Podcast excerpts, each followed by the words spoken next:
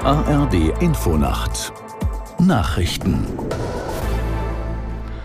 um 5.30 Uhr mit Resa Waffa. Weltweit wird immer mehr klimaschädliches Kohlendioxid durch das Verbrennen von Kohle, Erdöl und Erdgas freigesetzt.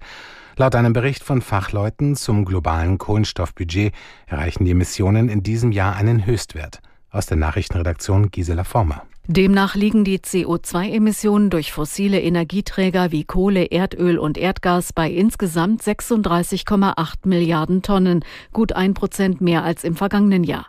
Blickt man auf einzelne Länder oder Regionen, fallen die Werte sehr unterschiedlich aus. So verzeichnet dem Bericht zufolge Indien einen Zuwachs von rund 8 Prozent und China von 4. Dagegen seien die CO2-Emissionen in der EU um mehr als 7 Prozent gesunken, in den USA um 3 Prozent heißt es. Für den Bericht Bericht im Fachmagazin Earth System Science Data haben mehr als 120 Experten Daten aus der ganzen Welt ausgewertet. In den Berufen der Halbleiterindustrie können offenbar immer mehr Stellen nicht besetzt werden. Im Vergleich zum Vorjahr sei die Fachkräftelücke um 30 Prozent auf mehr als 82.000 gestiegen, berichtet die Rheinische Post. Sie beruft sich auf eine unveröffentlichte Studie des Instituts der deutschen Wirtschaft. Der Mangel betrifft sowohl akademische als auch Ausbildungsberufe. Eine schnell wachsende Fachkräftelücke könne die Ansiedlung neuer Chipfabriken und den Ausbau bestehender Standorte gefährden, zitiert die Zeitung eine Studienautorin.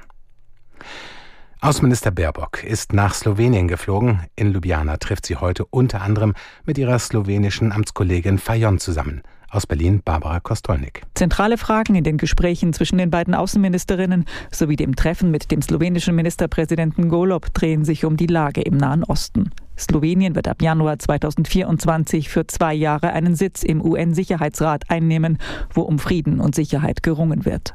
Vor ihrem Abflug erklärte die deutsche Außenministerin, Deutschland und Slowenien eine das Ziel, Europa zu stärken, für die Zukunft fit zu machen und die Länder des westlichen Balkans in die EU aufzunehmen. Eine starke EU und eine starke NATO seien eine unersetzliche Lebensversicherung in unsicheren Zeiten. Der Münchner Flughafen stellt heute seinen Betrieb wegen des Winterwetters erneut vorübergehend ein. Bis 12 Uhr mittags wird es keine Starts und Landungen geben, sagte ein Sprecher. Grund sei der angekündigte Eisregen. Am Flughafen München war es bereits am Wochenende wegen starken Schneefalls zu erheblichen Einschränkungen gekommen. Im Bahnverkehr in Bayern gibt es deshalb weiter Probleme. Das Wetter in Deutschland. Am Tage von Westen her Niederschläge, teils gefrierender Regen mit Glatteisgefahr. Minus ein bis plus sieben Grad. Morgen gebietsweise Schnee oder Regen. In der Nordhälfte Glättegefahr. Minus ein bis plus sechs Grad. Am Donnerstag im Süden heiter, sonst oft trüb, aber trocken. Minus zwei bis plus sechs Grad. Das waren die Nachrichten.